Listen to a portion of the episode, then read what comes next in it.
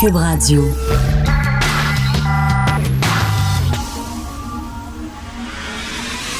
De 10 à 11. De 10 à 11. Richard Martineau. Politiquement incorrect. Cube Radio. Merci d'écouter Cube Radio est politiquement incorrect et bon mercredi. Ça vous arrive-tu de faire des cauchemars, vous? Je sais pas ce que j'ai mangé hier, c'est peut-être parce que j'ai mangé trop tard. Faites un méchant cauchemar, je me suis réveillé, le cœur qui battait en chamade, j'étais tout en suant, et j'ai rêvé que Luc Ferrandez et Alexandre Taillefer faisaient un duo. C'est assez fly. Les rêves, des fois, les cauchemars, c'est, weird. Tu, sais, tu fais des associations bizarres, des fois. C'est surréaliste. On sait pas ce que. Tellement je me suis réveillé. Ah! Puis là, j'ai dit, oh non, ce n'est, ce n'est qu'un rêve, ce n'est qu'un cauchemar. Bon, ben alors, excellente journée à tout le monde. Hugo, Hugo, il est en train de. Il, il sait plus quoi faire. Bon.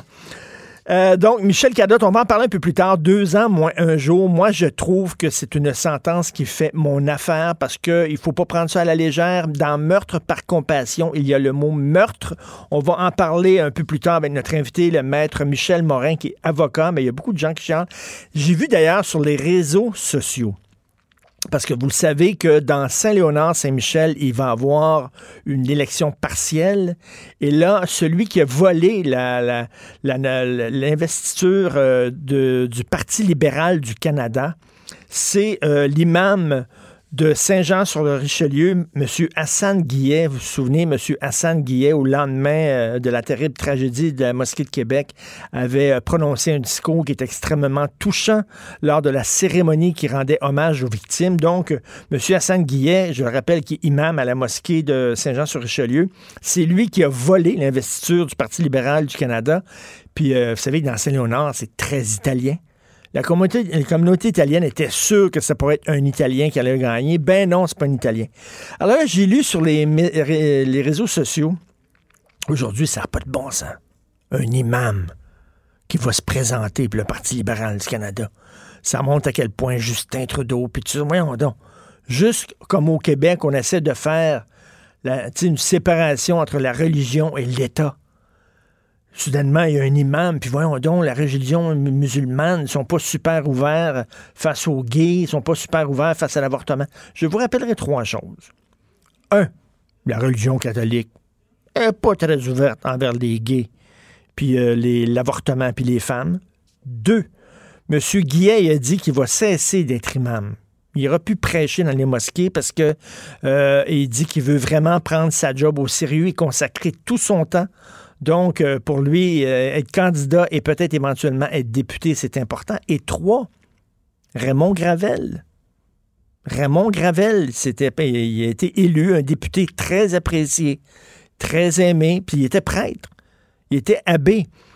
Fait que- ce qui est bon pour Minou est bon pour Pitou. Si on peut avoir un député abbé, ben, qu'est-ce que vous voulez? Pourquoi pas un député euh, imam? Ou un député, pourquoi pas? C'est ça qui est ça, là. Euh, moi, tant qu'à moi, j'ai toujours eu énormément de malaise dans le fait qu'il y avait un prêtre dans un parti politique qui était élu et qui était prêtre comme M. Raymond Gravel. Il y a des gens qui l'aimaient beaucoup. Moi, j'ai toujours eu un malaise. Donc, pour moi, que tu sois prêtre ou imam et dans un parti politique, j'ai, un problème. Mais tu sais, je fais pas de différence entre les deux. Pour moi, je suis assez cohérent. Pour moi, j'avais un malaise. Que, j'ai un malaise avec un imam, mais j'avais un malaise à ce qu'il y avait un, prêtre. euh, mais tu peux pas dire, ah oui, Raymond Gravel, c'est correct, mais Monsieur Guillet, ça n'a pas de bon sens. Voyons donc. Ce qui est bon pour Minou est bon pour Pitou. Vous avez lu cette histoire-là assez, assez drôle, assez rigolote, d'une formation extrêmement controversée dans un CHSLD auprès d'employés dans un CHSLD pour leur faire, tu sais, on va faire vivre ce que vivent les vieux pour vrai. Dans leur formation, on les a obligés à porter une couche pendant quelques heures et à manger du manger mou.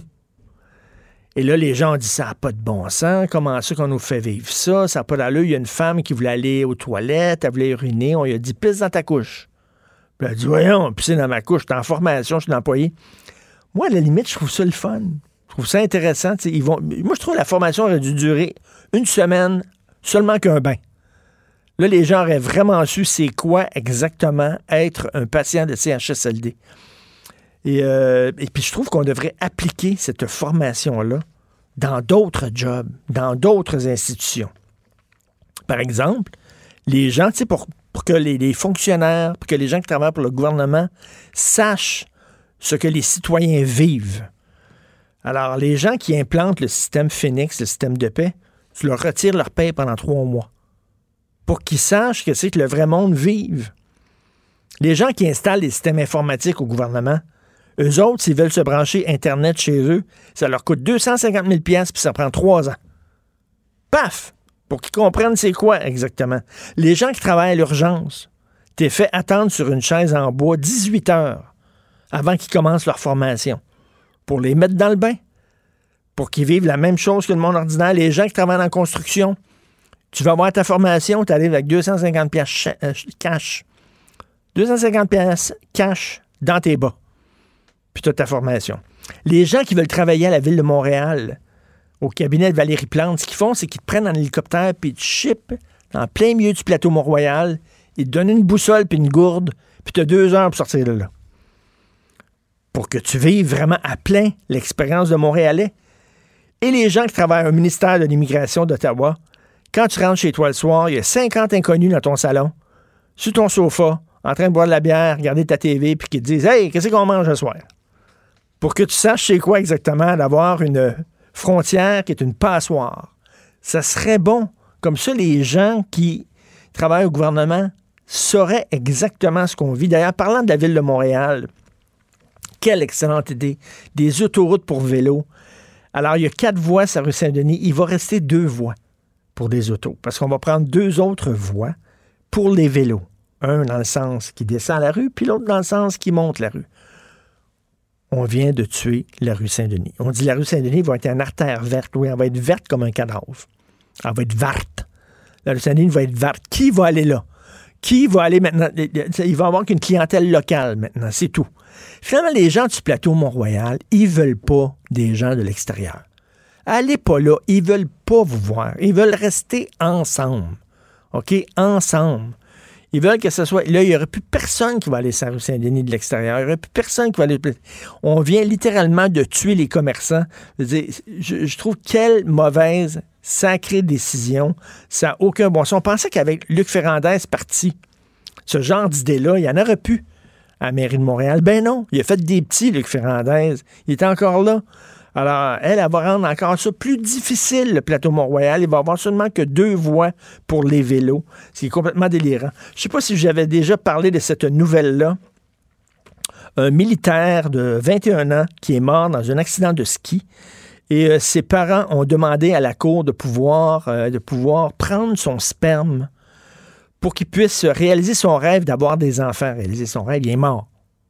Il ne prendra pas ses enfants dans ses bras. Il est mort. Il dira pas Oh, mes enfants, c'est le fun, ils me ressemblent, puis il est mort. Bref, et là, il y a des psychiatres et des psychologues qui réagissent à cette nouvelle-là, puis qui disent Wow, wow, wow, une minute, là. C'est parce que les parents de ce gars-là, ce gars-là, ils font pas leur deuil. Ils sont incapables de faire leur deuil.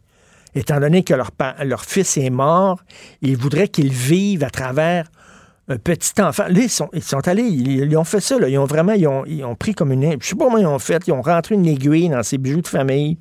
Ils ont retiré la sève.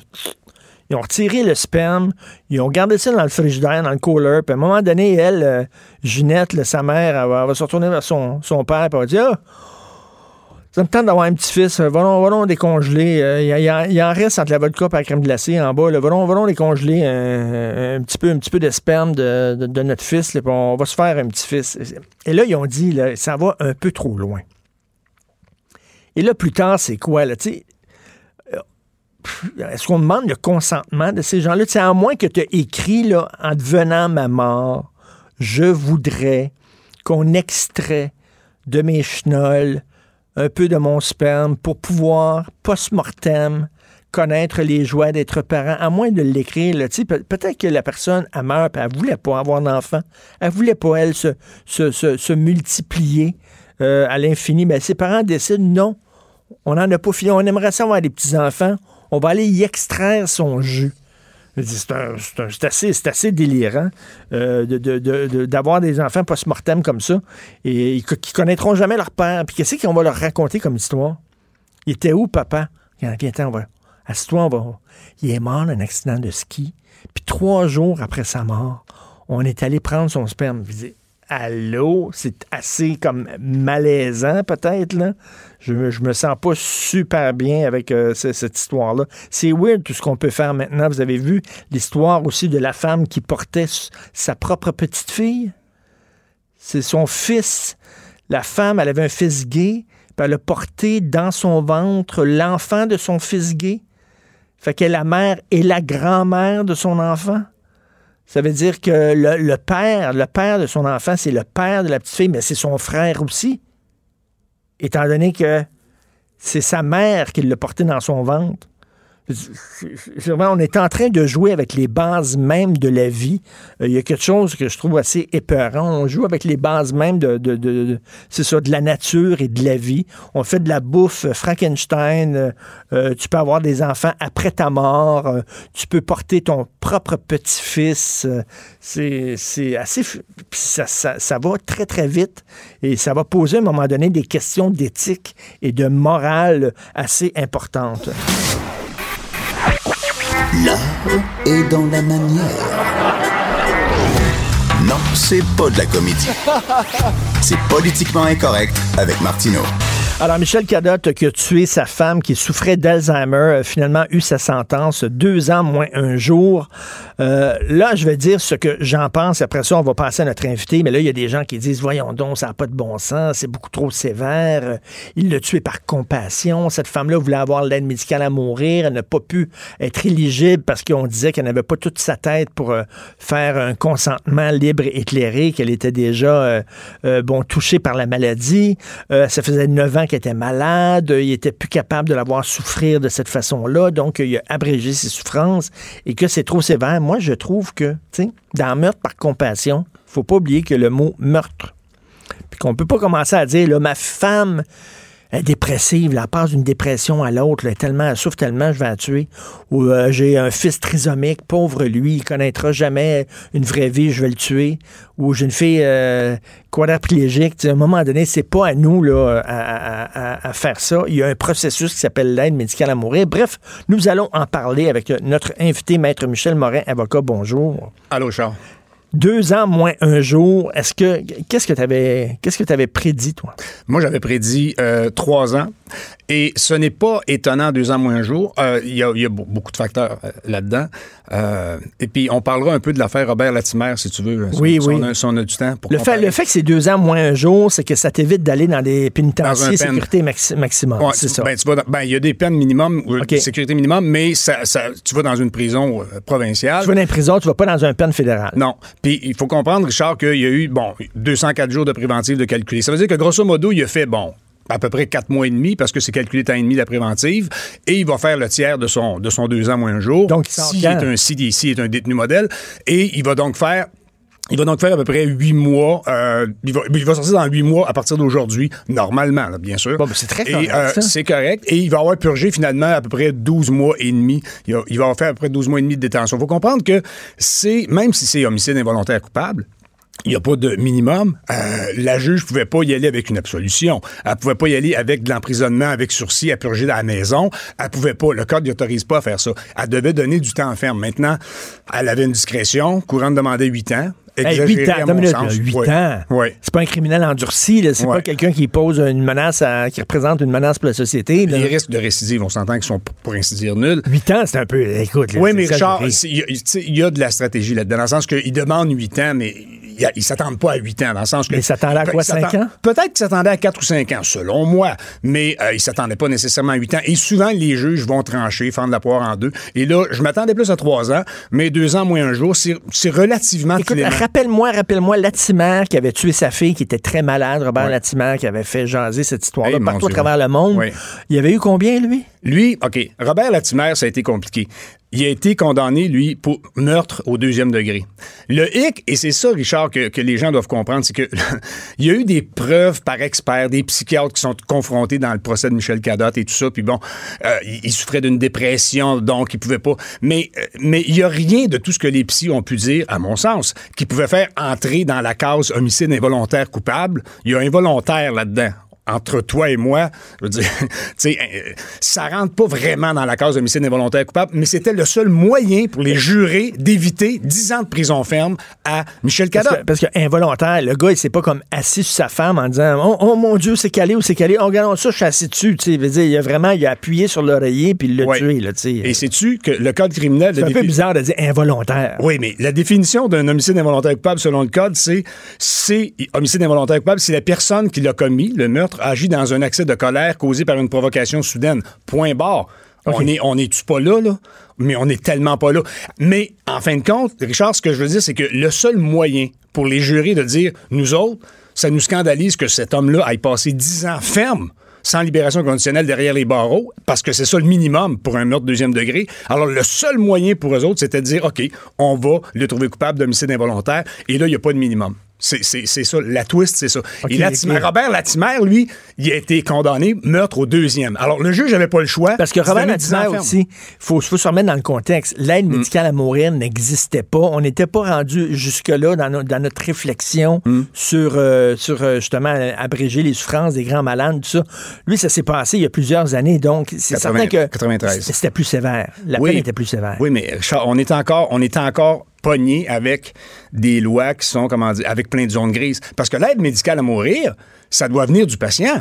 Tu comprends? Le patient doit être apte, doit être, doit être celui qui signe un formulaire et, et qui dit mes souffrances sont intolérables, je sais que ma mort est imminente, et ainsi de suite. Alors, je consens à ce qu'on abrège. Mais- mais- mais quand- ça mais- doit mais venir- quand- mais mais- un, pa- un patient qui est dans un état végétatif ou qui est Alzheimer avancé ne peut pas consentir à, à- à mourir. Il peut pas. Et là, actuellement, là, tu ne peux pas, selon la loi, le cadre de la loi, tu ne peux pas faire, mettons, un, un formulaire, remplir un formulaire avant que tu sois malade en disant si un jour j'ai l'Alzheimer, donnez-moi l'aide médicale à mourir. Tu peux pas faire ça. non, aujourd'hui. non. Et ça, Il faut changer la loi. Ça, faut, faut, faut en débattre parce que tu as vu les chiffres? Au moment où on se parle au Québec, il y a à peu près, grosso modo, 145 000 euh, j- personnes qui souffrent d'Alzheimer. 2025, c'est demain matin.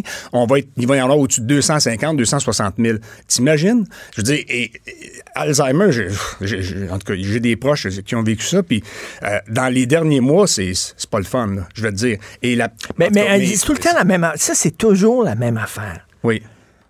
On ne sait pas ce que les gens vivent. On sait pas. Il y a peut-être des gens qui sont Alzheimer, puis puis qui c'est épouvantable, puis euh, ils vivent dans une terreur totale parce qu'ils reconnaissent personne. Ils savent pas même qui ils sont. Ouais. T'imagines, c'est épouvantable. Moi, j'avais Ouais. une tante Alzheimer. Dans son regard, tu voyais, là, c'était la terreur. Elle avait peur. Mais il y a peut-être des gens qui ont une autre sorte d'Alzheimer où c'est très paisible, c'est très... Puis on dit, ils ont, ils ont ouais. pas de qualité de vie. Tu le sais pas. Tu sais pas, cette personne-là, peut-être qu'elle regarde dehors par la fenêtre, puis elle trouve ça beau, le soleil, puis peut-être, tu sais, on le sait pas. On le sait pas. Comment on peut juger pour eux autres en disant, moi, je juge que tu pas de qualité de vie?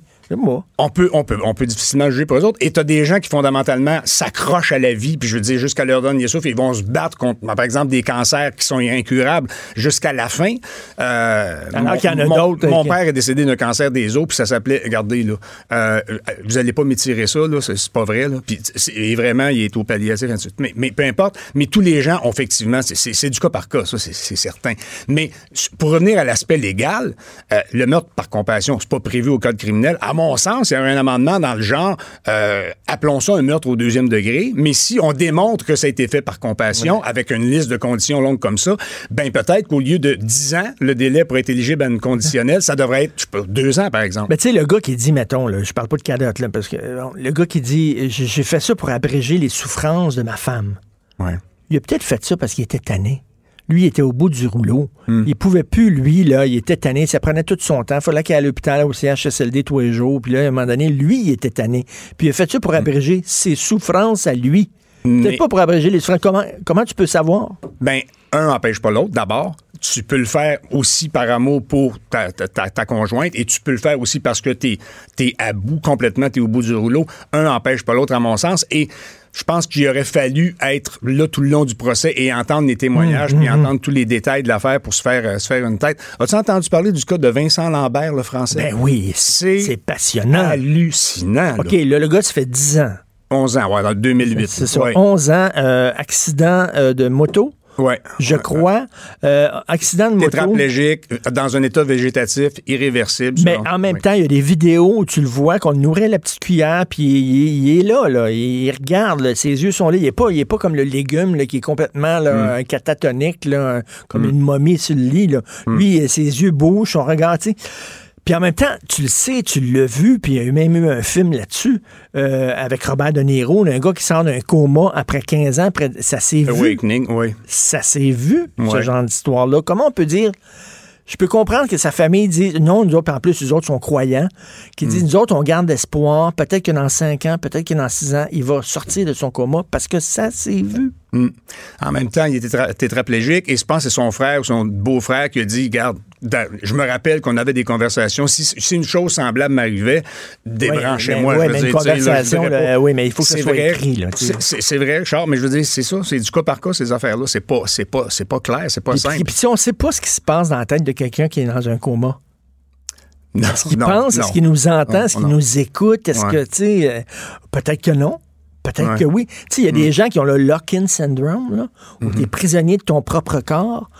Tu veux parler, t'es pas capable. Il y a un gars qui a écrit un livre, tu sais, parce qu'il n'y a rien que son, son œil qui, qui, qui bougeait, puis il a écrit un livre avec son œil, là, qui... C'est pas My Left Foot là, que c'est devenu. Non, non, ça s'appelait hein, le, non. le- le- le- Ah oui, oui, oui, oui, oui. Le scaphandrier, le papillon. Oui, oui, oui, c'est ça, c'est ça. C'est Ouais, ça. ouais, Alors, euh, bon, euh, et, et- et donc, euh, le gars, il était tout là, il avait toute sa tête. Ouais, dans l'ancien temps, il y en a qui ont été enterrés. Oui, vivants. As-tu pensé? C'est, c'est l'horreur. Non, mais, mais pour revenir aux aspects légaux, c'est, ça soulève un débat hein, incroyable. As-tu que... fait, as-tu fait ton testament, toi? Non. Euh, oui, oui, j'ai fait mon testament. Parce qu'il te demande toutes ces questions-là. Puis moi, c'est une réflexion que j'avais pas. Puis là, t'es obligé. là, le notaire Mm. qui est là, là, puis qui attend, là, tu sais, il dit qu'est-ce qu'on, va faire? Là, t'es là, ouh, qu'est-ce qu'on va faire? Mais toi, là, tu saurais que tu as un accident grave, tu es dans un état végétatif irréversible. Euh, veux-tu qu'on te maintienne en vie pendant 10 ans ou qu'on te débranche? Tu, tu- je veux dire, si tu avais décidé maintenant, là. Hein? Mais moi, je suis le genre, moi, je m'accrocherais à la vie. J'aime tellement, tu sais, je m'accrocherais Ouais, jusqu'à, la dernière minute, me semble. Pas moi, mais. Me semble, mais Ouais. peut-être, peut-être qu'une fois malade, je te dirais non, débranche-moi. Ouais. Mais, mais moi, je le c'est hic, genre- c'est quand t'es justement pas capable de l'exprimer ta volonté. Ben parce oui. que, tu sais, c'est ça, c'est c'est ça. Écoute, avec, avec le vieillissement de la population là, qui, qui Mm. est à la vitesse grand V au Québec, là, de plus en plus, ces questions-là vont se poser. Oui, oui, de plus en plus, là. Ouais. Puis il y en a des cas d'Alzheimer, là. oui. Puis on, on se souhaite pas ça, mais en a maudit. Ouais. Dans le cas, pour revenir au cas de Latimer, parce qu'on a fait un détour, tu vois, lui, il était condamné meurtre deuxième degré. Il est allé en appel. Écoute bien, il il en appel, il y a un juge qui a dit OK, je maintiens la condamnation, mais je fais une exemption constitutionnelle. Je vais dire que je vous donne deux ans, euh, deux ans de prison seulement. Après quoi, vous allez être éligible à la libération conditionnelle. Et là, évidemment, la couronne est allée en appel, c'est allé jusqu'à la Cour suprême. La Cour suprême a dit non. Euh, c'est 10 ans minimum avant une libération conditionnelle quand on est condamné de meurtre deuxième et il n'y a rien à faire, on peut pas contourner ça. Au bout du compte, il a fait à peu près 7-8 ans de prison. Ah, ils n'ont pas fait le twist avec lui, là. Ils n'ont pas fait comme euh, Non. involontaire. Non, ça pour qu'il- non. Il, il était condamné deuxième et il a purgé 7, ans, 7 ans et demi à peu Il est de sorti, prison. puis, Là, il est euh, sorti, oui. On n'entend pas Ouais. parler du tout. hein. Il, il a repris sa vie, puis tout ça. Ouais. puis, euh, très, très low profile. Puis oh, ouais. Mais lui, sa fille était particulièrement très, très, très malade. C'était- épouvantable. Il devait, cauchemar. il devait souffrir de la voir comme ça, jour après jour après jour. Il y, a, il y a quelque chose de pas sympathique dans l'affaire Latimer. Je sais pas si tu te rappelles, mais c'est que lui, il avait, euh, bon, il avait tué sa fille dans sa camionnette avec monoxyde de carbone. Ah oui. Et il l'avait couché dans son lit et il avait prétendu qu'il l'avait trouvée morte. Mais évidemment, bon, ils ont fait une autopsie puis ils ont. Ils ont, ils ont- ils ont- Ok, ça, je me souvenais pas. Il avait pas avoué de l'avoir Il avait un peu tenté de maquiller la chose. Ok. Ça, c'est pas très sympathique.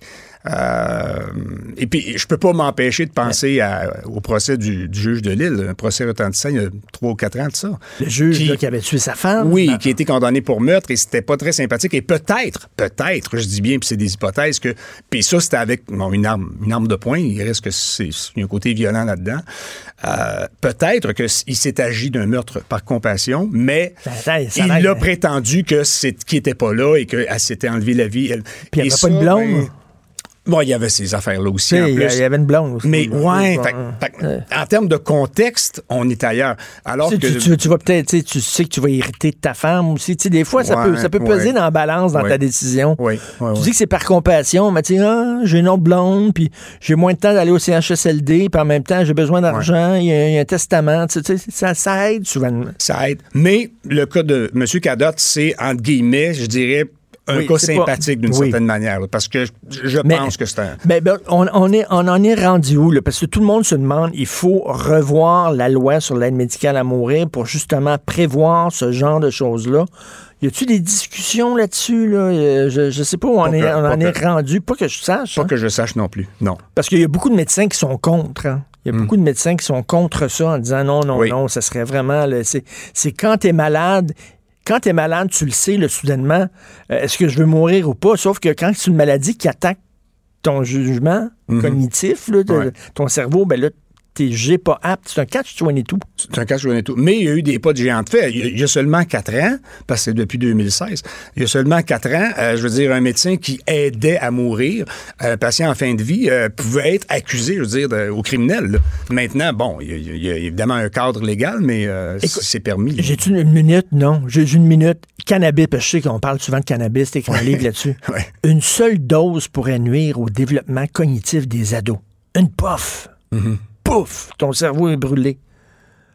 On dirait, on, on croirait entendre Ronald Reagan dans les années 80. ou Lionel Carman en 2019, mais écoute, il y a des centaines d'études contradictoires là-dessus et euh, je suis extrêmement, extrêmement sceptique quand j'entends des choses comme ça. Et euh, je serais curieux de voir des études concernant les boissons énergisantes qui sont bues avec euh, immodération et l'alcool euh, sur le développement du cerveau. Il y a plein d'études qui le démontrent que ça, ça nuit. Alors, euh, bon, euh, Ben oui, ça, c'est des chercheurs. ça. Une Ouais. seule dose de cannabis pourrait potentiellement nuire au développement cognitif des adolescents. Le mot important, c'est potentiellement. pourrait potentiellement. Pourrait potentiellement, On est loin d'être de, de la certitude, là, c'est certain. Pour nous rejoindre en studio, Studio à commercial cube.radio. Appelez ou textez 187 Cube Radio. 1877 827 2346. Politiquement incorrect. Tous les mercredis, nous parlons avec Christian Dufour, politologue. Salut Christian. Bonjour Richard. As-tu, as-tu pensé à ça, toi, ta, ta fin de vie? Ben, j'y pensais à un moment donné parce que, je, je vais te l'avouer, le 21 octobre prochain, c'est la journée des élections fédérales et pour moi, ça va être un grand jour. Je vais avoir 70 ans. Hey! Donc, euh, puis à un moment donné, euh, ma- j'ai été puni par ma vanité parce que sur Internet, le site Wikipédia, euh, la maudite machine ajuste l'âge à ta date de naissance. Donc, moi, j'ai 21 octobre dernier, j'ai eu 69, mais le 1er janvier, la machine me donnait 70. C'est là que j'ai eu un choc quand j'ai vu 70 à côté de nom. Est-ce que Et ça je- t'a frappé? Ah oui, ça m'a frappé. J'ai eu deux mois euh, de down, pour être franc, parce que je me suis dit, je vais mourir, je vais vieillir. pa, pa, pa. Sauf que c'est comme si j'avais vécu ma crise de 70 ans avant. Et puis j'en suis sorti complètement. Je t'en avais parlé. Karl Lagerfeld m'a aidé parce que c'était mon idole. Puis quand j'ai vu qu'il mourait, à un moment donné, je me suis dit, non, T'as encore 15 ans comme Karl Lagerfeld être top niveau. Puis là, c'est passé. Mais je pense que c'est normal qu'on aide. Il faut les passer, ces crises-là. Parce qu'on avance en âge. Moi, c'est, c'est- c'est- les chiffres impairs, j'aime pas ça. C'est pas 70 qui va. Quand je vais l'avoir 70, c'est un chiffron, je suis en santé, il n'y aura pas de problème. 69, j'aime pas ça. 59, j'aime pas ça. 49 non plus. Juste quand t'arrives, là, t'es pas encore dedans. 58 cet été, moi, puis il m'a dit, ça me fait freaker. Eh, je t'envie, mon gars. Mon gars, t'es en forme, t'es en santé. Moi, 60 ans, 58. c'était une décennie merveilleuse, je peux te le dire. Là, puis je suis encore super en forme. mais Tu me le dis souvent que t'as Mais c'est 60 vrai. ans, c'était une de tes plus belles Ouais, décennies. ouais, si on est en santé, on, on en parle un peu aussi, c'est- la santé. Puis quand on, a- on a l'énergie, puis on a la chance de... de- c'est ça l'idée. Mais cela dit... Tu sais, c'est le temps qui passe, c'est le tragique de la vie, on va tous y passer. On n'est pas des robots, des machines, là, et c'est normal que ça nous euh, affecte un peu un moment. Ben oui, puis surtout quand t'es pas croyant en plus, ou tu sais, c'est comme. euh, Mais moi, je pas, moi, moi, je, je, je fais, je- je- j'envie le- ça doit être paisible quand t'es croyant, puis tu, tu sais, tu as la conviction profonde qu'il y a, a- d'autres choses après. Moi, quand c'est le, le- le rideau va tomber, je vois rien après. Là. Ouais, Je vois m- rien. moi là-dessus, euh, je comprends pas en fait les espèces d'athées joyeux et militants hein, qui nous disent il y a rien, il y a rien, il y a rien, comme si c'était une bonne nouvelle. S'il y a rien après, c'est une tragédie infinie. Moi, moi, je rationnellement, je suis pas croyant, là, mais j'ai une petite foi enfantine qui reste. Tu sais, la veille de Noël, avec mon chum, je vais à la messe de Noël, puis je vais communier, puis je vais regarder la crèche, puis c'est précieux pour moi parce que comme toi, j'envie les gens qui ont, qui ont une foi ou qui ont un début de foi parce que ça donne un sens à, à- à tout ça. Pas aussi euh, sur le plan, je ne veux pas faire de la philosophie euh, à Saint-Sou, mais quand j'étais adolescent, moi c'était Camus en fait, euh, Albert Camus, euh, tu sais, le- celui qui était dans, dans la philosophie de l'absurde, qui, qui était quand même euh, mon, mon, Oui. mon modèle. Et, et Camus arrive à l'idée que la vie est absurde. Le mythe de Sisyphe, hein, le gars qui est condamné à monter la roche en haut de la côte, puis là, la roche tombe en bas, puis il faut qu'il remonte la roche.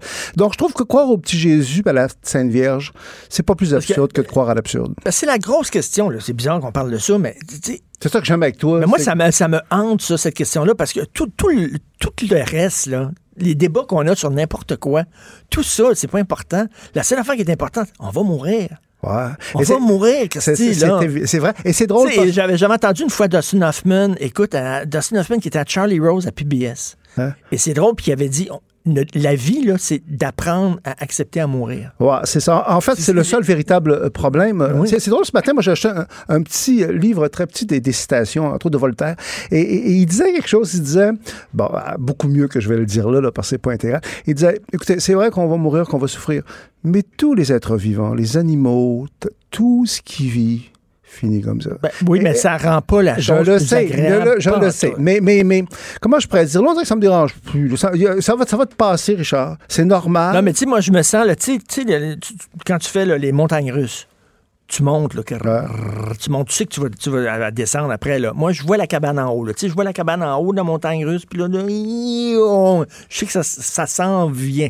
Ouais, mais sauf que peut-être que tu vas mourir dans ton sommeil. De la même façon qu'on dit des fois, euh, euh, ce qu'il y a de juste, c'est que tout le monde meurt. meurt. Mais, mais c'est pas vrai, parce qu'il y a tellement de sortes de morts. Il y a des gens qui s'en rendent pas compte. Il y a Oui. des belles morts, des morts terribles. C'est Oui. la vie qui veut dire qu'on Bon, y fasse. écoute, on va parler. C'est ça que j'aime, Richard, qu'on puisse parler de ça qui n'était pas du tout prévu. Non, pas en tout. les élections européennes. Bon, on a beaucoup parlé Marine Le Pen puis tout ça, mais l'autre nouvelle, on a très peu parlé, c'est que les Verts sont arrivés en deuxième. Ouais, ouais. Ouais, c'est. Remarque, moi, j'ai trouvé- Verts. Ouais, c'est vrai. Mais ça, c'est un mouvement qu'on sent un peu partout parce que euh, dans, dans le monde occidental, c'est euh, l'idéologie environnementale, ça devient l'idéologie de plus en plus dominante. Euh, c'est une religion aussi en partie. Au Québec en particulier, d'ailleurs, c'est très, très, très fort au, Québec. Donc, ça m'étonne pas. Mais je te dis que moi, ces élections européennes-là, j'ai pas trouvé que ça avait été... Il y avait des grosses nouvelles là-dedans. Je veux dire, que, que- le parti de Marine Le Pen, le Rassemblement national, arrive en tête... bah, pas beaucoup en tête, comme arrive en tête. C'était pas une grosse nouvelle, je trouvais. Ah non? Euh, Non, moi, j'ai pas trouvé, parce que ça fait un petit moment que, fondamentalement, c'est le parti euh, pratiquement le premier des Français. euh, mais il monte pas à ce point-là. Puis je trouve que l'Europe, ça va pas bien. La semaine passée, j'ai acheté Le Point, tu sais, l'hebdomadaire Le Point, hein, qui est Oui. vraiment le meilleur hebdomadaire, je trouve, en France. Et, et puis, c'était vraiment tout le thème, c'était l'Europe, où s'en va l'Europe, l'Europe, l'Europe. Donc, il y avait beaucoup, beaucoup de textes, puis on- de réflexion, puis de- de- de- d'élaboration, puis de rationalisation. Tu sais comment sont les Français. Mais, mais après avoir lu ça, je n'étais pas plus avancé. Je me disais, au fond, les, les Européens, l'Europe, ils sont en, en déclin. là. Parce que euh, l'Europe, l'Europe, c'est une idée. C'est une idée. C'est une que- civilisation aussi, c'est ça. Oui, mais en même temps, l'Italie, c'est pas la France. La France, c'est pas la Belgique. La Belgique, c'est pas la Suisse. C'est comme. euh, Il y a, tu sais, il essaie de les mettre tout ensemble sous un, sous un label. Ouais, c'est ça. Je pense Mais que le, temps de, le, le- le- le grand temps de l'Europe est passé. Euh, Mais il y a, y des gens qui essaient de défendre. Bernard-Henri Lévy, là, il a Ah, écrit une pièce. parle-moi de- pas de lui, là. il a écrit- Parle-moi il a- pas de lui. Il a écrit une pièce de théâtre qu'il joue, qu'il joue un peu partout à travers le monde, ouais, je le sais, je sais, je sais. qui défend l'Europe. Et lui, il, il- il se définit comme étant un francophone européen. hein. Euh, ces gens-là ne prononcent plus jamais le mot français. Euh, ils sont, il- à un moment, à l'émission On n'est pas couché de Ruquier, là, il était là, en plein cœur de la crise des Gilets jaunes, alors que ça allait mal, mal. Puis pas une fois il a prononcé le mot France. Moi, ça m'a beaucoup euh, choqué. Bernard-Henri Lévy, on pourrait parler de son intervention en Libye. hein. C'est l'espèce de, de fiasco en Libye qui est terrible aujourd'hui. Il y a une grosse responsabilité là-dedans, parce que c'est lui qui a convaincu Sarkozy, qui avait convaincu les autres d'intervenir en Libye. Puis Kadhafi, là, évidemment, c'était pas un ange, c'était un tueur aussi, mais euh, c'était quasiment mieux avant, quand Kadhafi était là, qu'aujourd'hui.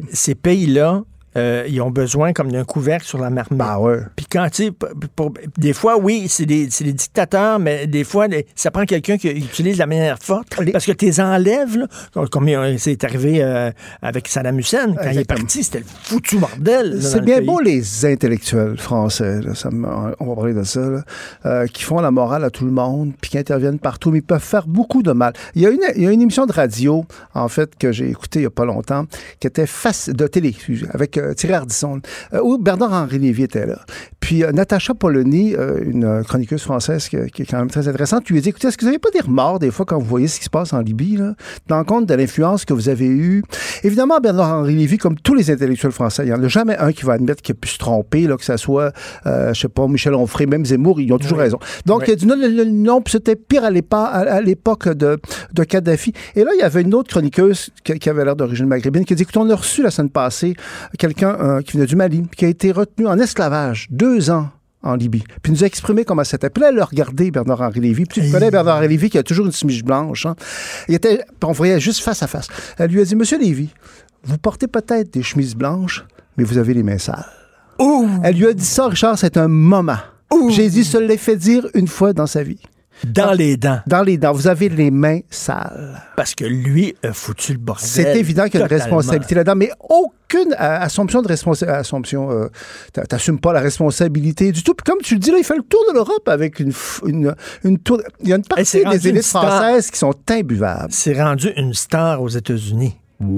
Non, non, une star aux États-Unis. moi, je pense qu'il y a une partie des élites françaises qui sont dénationalisées totalement, euh, qui se préoccupent plus de la France, en fait. Ils sont dans une espèce de vision idéaliste de l'Europe. Il y a juste les Français qui sont de même, d'ailleurs. Parce que les autres pays sont plus restés euh, des Italiens, des Allemands, Mais- tout ça. Mais en France, la France se prend un peu pour le monde, des fois. C'est l'espèce de leur vision universaliste liée à la Révolution française. C'est comme si on, on a honte un peu de- du pays français, des vrais Français, on a honte de ça. Mais écoute, pour, pour revenir à la, bon, la victoire de Marine Le Pen, il y a des gens qui disent c'est le bon la, la- la nation qu'on a voulu euh, qu'on a voulu tuer, qu'on a voulu nier, etc., qui revient chasser le naturel, elle- il revient au galop. Euh, qu'il y a beaucoup de Français qui disent on est tanné que ce soit des bureaucrates à Bruxelles, Ah ouais. déconnectés de tout, qui prennent des décisions qui ont un impact direct sur nos vies. Donc, on a donné une partie de notre souveraineté à Bruxelles, à l'Europe. On veut la reprendre. On veut reprendre tous nos pouvoirs. Il y, a, il y a un peu ça, là. dans- Ouais, c'est ça. C'est c'est c'est ça, quelque Brexit, part. Ouais, c'est ça le Brexit, il y, a, il y a aussi ça. Mais en France, il y a un côté particulier, je trouve. Il y a une espèce de diabolisation indigne de ce que représente le Rassemblement national. Euh, c'est comme si le peuple français, là, euh, le vrai, les vrais Français de souche, les anciens sont colons. On a honte euh, de ça. On trouve que c'est quasiment des fascistes euh, euh, potentiellement. Puis Marine Le Pen, euh, en fait, incarne ça. Puis c'est injuste, je trouve, c'est malsain. Au Québec, c'est moins comme ça. Tu- toi, tu le sais, Richard, tu es quand même dans le débat public, puis tu peux être controversé. Tu sais comment c'est. Mais c'est pas comme en France. En France, là, euh, tout ce qui tourne autour du Rassemblement national, puis c'est quand même le premier parti français, là. C'est le parti pour qui votent spontanément plus les, les Français. c'est quasiment des nazis. C'est comme des, des fascistes. Et ça, je trouve ça terrible. Cela dit, moi, j'avais une sympathie pour Marine Le Pen euh, parce que je trouvais que c'était une femme courageuse. Puis c'était exagéré, les attaques contre elle, là, les espèces d'amalgames. Puis bon. Euh, sauf que lors de la dernière campagne électorale Ah non, non, française, son pris- débat, là, moi, hon- honnêtement, tu sais, Elle était agressive. parce qu'elle elle était hargneuse. Et, et moi, j'ai vraiment, j'ai déchanté parce que je me suis dit, je comprends son point, là, mais la France, c'est quand même pas un pays hargneux à ce point-là. C'est ça qui est. Tu comprends Oui, ce que je veux dire? oui, oui. Euh, Mais tu sais, tu dis, euh, on a honte des Français. Rappelle-toi le, le magnifique film Amélie Poulain. Ouais. Euh, Quand, quand c'est sorti, Amélie Poulain, c'était une ode à la France d'avant, la France, à la France de Prévert, à la France de La Carnet, douce à la. Fran- la belle France. Ouais, on aimait, hein. Puis là, ça a passé pour un film fasciste, un film rétrograde. Est-ce que les gens ont le droit de... Est-ce que les gens ont le droit d'avoir une nostalgie pour une certaine époque qui était plus douce, où euh, il y avait plus une cohésion sociale, il y avait, je sais pas. Ben, c'est sûr qu'on a le droit? c'est vrai que c'était euh, plus doux avant. C'est tout le débat entre le conservatisme puis le progressisme. Euh, moi, est-ce qu'il y a des gens qui aimeraient euh, conduire une auto qui aurait juste une pédale à gaz puis pas de pédale de frein? Il n'y a pas grand monde. hein. Je pense dans une société, il faut du progrès, mais il faut du conservatisme. Il faut les deux. C'est pour ça qu'au Québec, d'ailleurs, les élites qui sont en général progressistes devraient regarder un peu moins de haut le peuple qui l'est moins. Parce que le peuple qui est plus conservateur, il apporte quelque chose d'essentiel. Pour répondre à ta c'est sûr qu'il y a une nostalgie qui peut être liée à l'âge. Moi, je ne cache pas que je suis un bébé boomer. Je me trouve très, très privilégié d'avoir vécu ma vie dans une espèce de parenthèse euh, euh, illuminée de l'humanité en, définitive. Tu sais, quand on a connu les années 60, 70, Oui. 80. Aujourd'hui, c'est une période de tourmente, ça change. euh, c'est- objectivement plus, plus difficile. Mais, mais le progressisme sans limite, c'est de la folie. C'est- du délire, là. Mais- mais- mais on le voit, là, Ouais. à un moment donné, puis on tente de. Tu sais, c'est jamais assez vite. Puis, puis le peuple ordinaire, là, on leur demande de, de changer de des choses fondamentales. là. Tu sais, il n'y a plus de père, il n'y a plus de mère, c'est parent un, parent deux. Tu sais, c'est où euh, ta fille devient ton fils. Tu sais, c'est difficile. À, tu sais, ça prend un certain temps pour absorber le choc. Ben, pas on juste leur demande. c'est comme on dit, c'est du délire et, et- et ça va trop loin, c'est malsain et, et c'est ce qui crée des phénomènes comme Trump. En fait, il y a comme une espèce de tendance à ce que euh, on ait des sociétés qui sont déstructurées. Euh, on peut comprendre parce que quand euh, autrefois, je veux dire, euh, il y avait les, les pays d'Europe de l'Est, de l'Ouest, pardon, puis l'Amérique du Nord qui s'en sortaient, tout le reste de la planète, ça faisait bien pitié. Bon, aujourd'hui, beaucoup beaucoup de pays sont dans la danse. Les anciens pays privilégiés occidentaux comme les nôtres sont plus sur la défensive, euh, touchant. Mais c'est comme s'il y a des gens qui perdent des pédales. Et surtout au Québec, parce qu'au Québec, on- moi je peux être très critique du Québec, mais c'est une, une des grandes forces de cette société-là, c'est le bon sens. Ce que tu exprimes, toi d'ailleurs, euh, souvent, je trouve. Euh, un, un bon sens. Puis des fois, tu te dis, le bon sens n'est plus là. Il y a des affaires là, que tu lis, tu te dis, mais c'est de la folie furieuse. Ben oui. Comment ça se fait que, que, que, que- que- tu comprends? Je parle à ma mère des fois qui a 85 ans, là, puis elle se reconnaît pas pantoute. Là. Elle dit, Oui, et- c'est complètement fou. Là. Et, et même des gens, ça je tiens à le dire, c'est qu'il y a un décalage entre la réalité et ce qu'on entend dans l'espace public. Moi, j'ai des amis qui sont très à gauche, hein, vraiment, là, puis qui sont Québec solidaire, etc., puis qui sont mal à l'aise par rapport à certains développements. Euh, entre autres, l'espèce d'importance énorme que pris le dossier des transgenres. Oui. Il y a beaucoup de gens qui sont mal à l'aise à l'égard de ça. Mais on entend très peu ça dans l'espace public parce que si tu te mets à parler de ça, tu te fais ostraciser, pas comme Marine Le Pen, mais c'est un peu ça la dynamique. Écoute, rapidement, là, euh, parce qu'on a un autre invité, là, Catherine Dorion, est-ce que c'est un boulet pour Québec solidaire ou au contraire, elle fait avancer Québec solidaire? Moi, je trouve que c'est une honte. La façon dont tu as parlé du premier ministre Legault il y a deux semaines, moi, j'en suis pas revenu encore. Quand tu as dit crise de tabarnak, je sais plutôt ce qu'elle a dit, là. Bon, ben, Puis hier, euh, elle a écrit Legault. Elle appelle Legault. Bon, c'est Moi, je trouve que c'est une, c'est prétentieux. Elle vient pas du sous-prolétariat urbain du Bangladesh. Là, c'est la haute société de Québec. Là, c'est la, la- c'est- elle a été étudiée en Angleterre. C'est, un trip. C'est prétentieux. Je pense qu'elle dessert euh, Québec. J'espère qu'elle dessert Québec solidaire parce que c'est ça l'avenir du Québec. Vive le passé. Merci beaucoup, Ça me fait plaisir. Tout le temps euh, le fun de te voir. C'est quand ton 70 ans? 62. J'aurais pas 62. J'ai pas dit ça. Ça, Ok, je vais avoir mon gars 62. 62 le 21 OK, octobre parfait. prochain. Excellent, excellent. Merci. On va fêter ça. Euh, vous écoutez Politiquement Incorrect. Richard Martineau. Politiquement incorrect. Nous rejoignons maintenant Régent Parent, chroniqueur, blogueur. Journal de Montréal, Journal Le- de Québec, ex-président de la Centrale des syndicats de l'enseignement, qui est quelque part en Europe. Salut Régent. Bonjour, Richard. Bonjour, vous êtes où là? À Paris. À Paris chanceux. Là, vous le savez, parce que Régent, chaque fois que je vous vois, vous revenez d'un voyage, vous partez en voyage, puis tant mieux, j'aimerais avoir une retraite comme la vôtre. Je me la souhaite. Vous voyagez, vous êtes un gars curieux, mais vous savez que les écolos seraient pas contents parce que vous prenez l'avion beaucoup. là. votre empreinte carbone. on, là. on- on essaie de faire planter autant d'arbres qu'on on, on émet de, de- de gaz à effet de serre. Là. Non, pour vrai, pour vrai, vous faites ça. a, mais oui, oui, on fait ça. C'est dans le sens où euh, je pense qu'il il faut avoir une conscience planétaire. On- tu sais, c'est- je je dis pas qu'on est parfait, là, loin s'en faut, mais euh, j'ai quand Mais même signé de.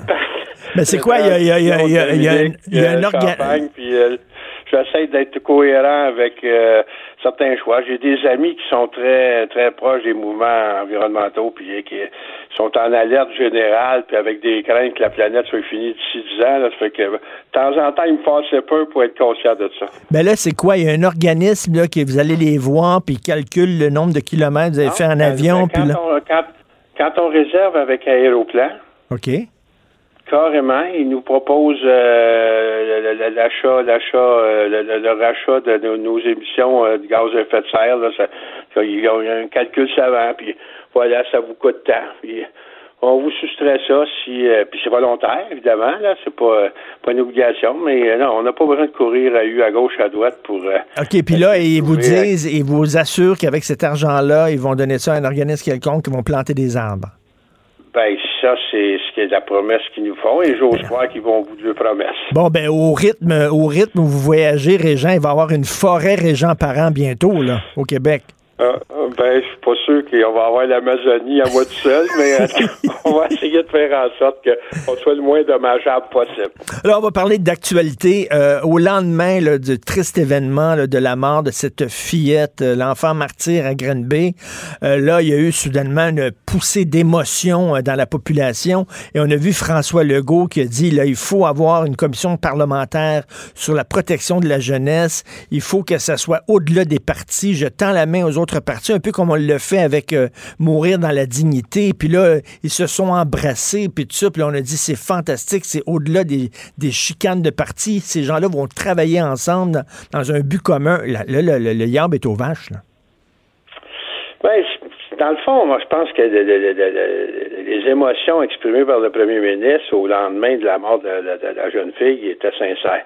Et je pense que dans cette dynamique-là, il y a eu comme un élan de solidarité de l'ensemble des partis. Là, euh, on, a pu lire la tristesse de tous les leaders de partis politiques qui étaient présents dans l'enceinte parlementaire. Mais euh, François Legault, pour l'avoir connu, euh, ça reste quand même euh, euh, une, une personne qui euh, a un besoin de contrôler son environnement. Et euh, l'intention, je pense qu'elle était sincère quand il l'a émise. Mais ces jours-ci, on voit qu'il y a oups, là, la, la- la- la perte de contrôle. Donc, il veut contrôler cette commission-là, euh, être en mesure euh, quasi d'assurer sa finalité avant même qu'elle commence. Et de ce côté-là, ça vient euh, finalement euh, en paradoxe ou euh, ça devient contraire à ce qu'il annonçait et à ce qu'il promettait au moment où il a fait cette Ben oui, et qu'est-ce qu'il a, et déclaration. qu'est-ce qu'il y a à gagner de ça? Il me semble que c'était c'était bien parti. C'est ce que les gens voulaient, c'est que vraiment que tous les partis puissent contribuer, tout le monde ensemble, exactement ce qui a fait le, le- ce qui a fait le succès de, de, de, euh, mourir dans la dignité. Mourir dans la dignité, Non, moi, je, je sais, pas quel gain ou euh, moi, je pense que c'est un, be- un besoin plus un besoin de contrôle, s'assurer. euh, dans le fond, euh, beaucoup de personnes, puis y compris les autres partis, voyaient Lebon comme euh, André Lebon comme président de cette, cette commission spéciale. Lebon n'a pas le- sa langue dans sa poche. C'est quelqu'un qui a une expérience certaine et est en mesure. euh, puis il a, il a- il a- il a- déjà euh, présidé euh, plusieurs commissions d'enquête. Donc, dans, une dynamique comme celle-là, je pense que euh, il y a des appréhensions. Celui qui occupe le pouvoir de se voir avec un rapport de commission qui euh, pourrait y mettre des contraintes euh, s'imposantes. En tout cas, je sais pas, je suis pas dans la tête. De, dans le fond, euh, Richard faudrait poser la question Ben au oui. premier ministre lui-même. Moi, je pense qu'il y avait une très bonne idée et il est en train de la tuer Mais lui-même. là, si la chicane continue, le perdure, est-ce que Mme Régine Laurent, est-ce qu'elle devrait, elle devrait saper le camp en disant Moi, je touche pas à ça, je, retourne, je retourne à la joute ou quoi? Ben, moi, je pense, euh, écoute, je, je l'ai écrit, je l'ai dit. Euh, de toute façon, euh, puis là, c'est trop facile de dire si j'avais été à la place de l'autre. Ben oui. Mais si j'avais été à sa place, euh, c'est- la première chose quand euh, quand le premier ministre euh, est venu cogner, euh, viendrait cogner à ma porte, c'est de voir est-ce que vous avez l'assentiment de tout le monde? Si vous n'avez pas l'assentiment de tout le monde, Monsieur le Premier ministre, faites vos devoirs, puis vous reviendrez me voir. Je veux dire, euh, c'est, sais, dans le fond, là aussi, c'est une question de cohérence. Quand on, on- si on a suivi moindrement l'actualité, si on, a, euh, on en mesure de voir qu'on souhaite avoir une commission transpartisane qui est au-delà, justement, des intérêts des partis, qui va pour euh, les intérêts des enfants violentés, puis euh, qui euh, subissent des sévices au Québec. Mais dans ce contexte-là, s'assurer de ne pas partir dans la polémique. Et ça, ça bon, moi, Ben je pense oui. que de ce côté-là, elle l'a pas fait. Euh, le premier ministre, je comprends que le premier ministre soit là à voir, je suis capable de, de saisir. M. Legault avait eu euh, énormément de difficultés. J'ai eu des échos. Il a essayé de recruter du côté syndical. Il n'a pas trouvé écho. Et là, ça, ça, ça, ça faisait quand même euh, euh, un bon coup pour lui.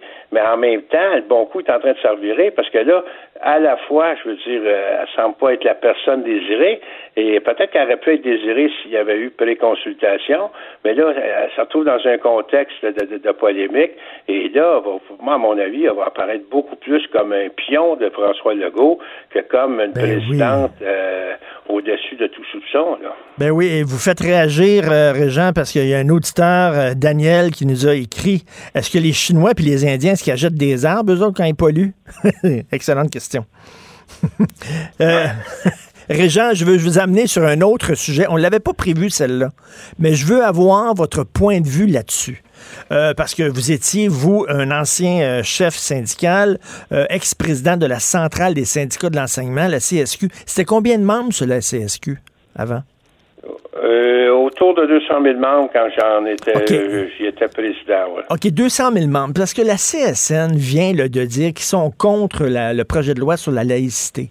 La CSN, c'est 300 000 membres. C'est beaucoup. Des membres qui sont répartis un peu partout à travers le Québec. Puis moi, j'ai écrit là-dessus, Régent, puis je me suis dit, comment la CSN peut prendre position? On est contre, parce que je suis convaincu, moi, que dans leurs membres, ça doit à peu près refléter la population du Québec. La population du Québec, c'est 60 65% des gens qui sont pour, euh, pour le projet de loi. Comment ça se fait que ça se reflète pas dans, ils n'ont pas, pas consulté leurs membres? Comment un chef syndical, une, une centrale peut dire, nous autres, la CSN, on est contre? Alors, moi, je suis sûr a des membres de la CSN qui sont pour. Ben, Moi, ça, j'en suis convaincu. Au même titre que la CSQ s'est prononcée contre en commission parlementaire, la centrale d'où je proviens, et euh, suis convaincu qu'à l'intérieur de la CSQ, euh, le membership, le- le- le- l'ensemble des membres, ça, ça, on retrouverait à peu près la même proportion que ce qu'on trouve dans Ben les oui. sondages euh, de tout à cabit, que ce soit de léger, Ipsos ou n'importe quoi. Euh, ça, c'est de, de ce côté-là, puis là, j'étais un peu mal à l'aise. Je- je- J'ai trop peur un peu dans ces questions-là, euh, Richard, d'avoir l'air de la belle-mère. là. Non, non, mais dites le fond de votre c'est- pensée. c'est facile dans l'estrade, mais à mon avis, euh, c'est une mauvaise. D'abord, un, les échos que j'ai eus, c'est qu'effectivement, il n'y a pas eu de consultation générale des syndicats. C'est resté au niveau des instances et même dans certaines euh, centrales, c'est resté à une instance très restreinte. Donc, le, le- le- le- le- le- le point de vue énoncé est plus un point de vue d'officiers syndicaux. Et euh, à partir d'analyses euh, un peu un peu sur le tas, avec des, des, prétextes, euh, je regarde du côté de la CSQ, c'était dit, ben là, la- euh, la- dans, dans la charte, c'était l'ensemble des employés. Là, maintenant, on discrimine, on n'est plus pour. Euh, du côté de la CSN, ben là, la, la, la, la, la garde a changé au niveau euh, des instances. Et puis Oui, là, mais il me semble, semble que c'est la moindre temps- des choses, Régent, c'est la moindre des choses lorsque euh, une centrale syndicale prend position pour des sujets comme ça, qu'ils consultent leurs membres. Ils aiment ça être consultés, Ouais, les autres, des syndicats? Pour un sujet majeur comme celui-là, on s'entend. Moi, je pense que euh, si tu n'as pas une consultation euh, large sur un sujet aussi fondamental que celui-là, tu te réfères à tes positions précédentes. Euh, pour toutes sortes de raisons, ça se peut que tu euh, on avait d'autres travaux, euh, les instants pour en mesure de les réunir ou bon, euh, au moins moi je pense que ça du côté du côté anglophone puis du côté américain pour avoir fréquenté aussi les, les, grandes centrales syndicales ailleurs dans le monde, la tendance, ils ont comme un cahier, je dirais, de de de de de, de, de, de- de position. euh, c'est un peu le cahier d'intervention. Et- c'est- idéologique, c'est fixé, c'est- voté. Et euh, quand tu quand tu changes de position, il faut que tu retournes à ton instance là. Ce qui semble pas avoir été fait. euh, et ça, dans, dans ce cadre-là, moi je pense que ça, ça, ça, ça mine la crédibilité des Parce que- syndicats. parce qu'il y a des gens, oui, il y a des gens qui, qui peuvent penser que je suis antisyndical. Absolument pas. Je pense antisyndical. Moi, je trouve qu'un syndicat, ça, a raison d'exister pour défendre les intérêts de leurs membres, le salaire, les conditions de travail, la sécurité de l'emploi, mais pas pour prendre position, je sais pas, moi, sur le Venezuela, sur le, le changement climatique ou sur, sur la loi 21. Ça, ça sert pas à ça, les Ben, syndicats. moi, je pense que dans, dans le cadre actuel, tu sais, dans, dans le fond, on va se dire, là, c'est, d'abord un, je veux dire, on, on parle de mondialisation souvent, là, on peut, on peut, on peut penser que les frontières vont se refermer, mais euh, loin, loin s'en faut. Je pense que c'est dans, dans le contexte actuel, l'économie mondialisée. Je pense que la solidarité, solidarité intersyndicale, euh, elle devient de- de- effectivement euh, très importante, puis euh, elle devient, euh, elle doit être considérée de façon internationale. Euh, un syndicat, ça, ça, ça, ça, vit pas dehors de la société. Euh, ses membres, euh, je veux dire, peuvent avoir euh, des points de vue. C'est pas qu'il doit se prononcer sur tout puis sur rien, mais quand il le fait, il doit le faire de façon Ben, démocratique. Merci beaucoup, Régent. Merci. C'est Régent. Parent, Bonne merci. journée, merci. Bonne euh, fin de vacances. Cube Radio.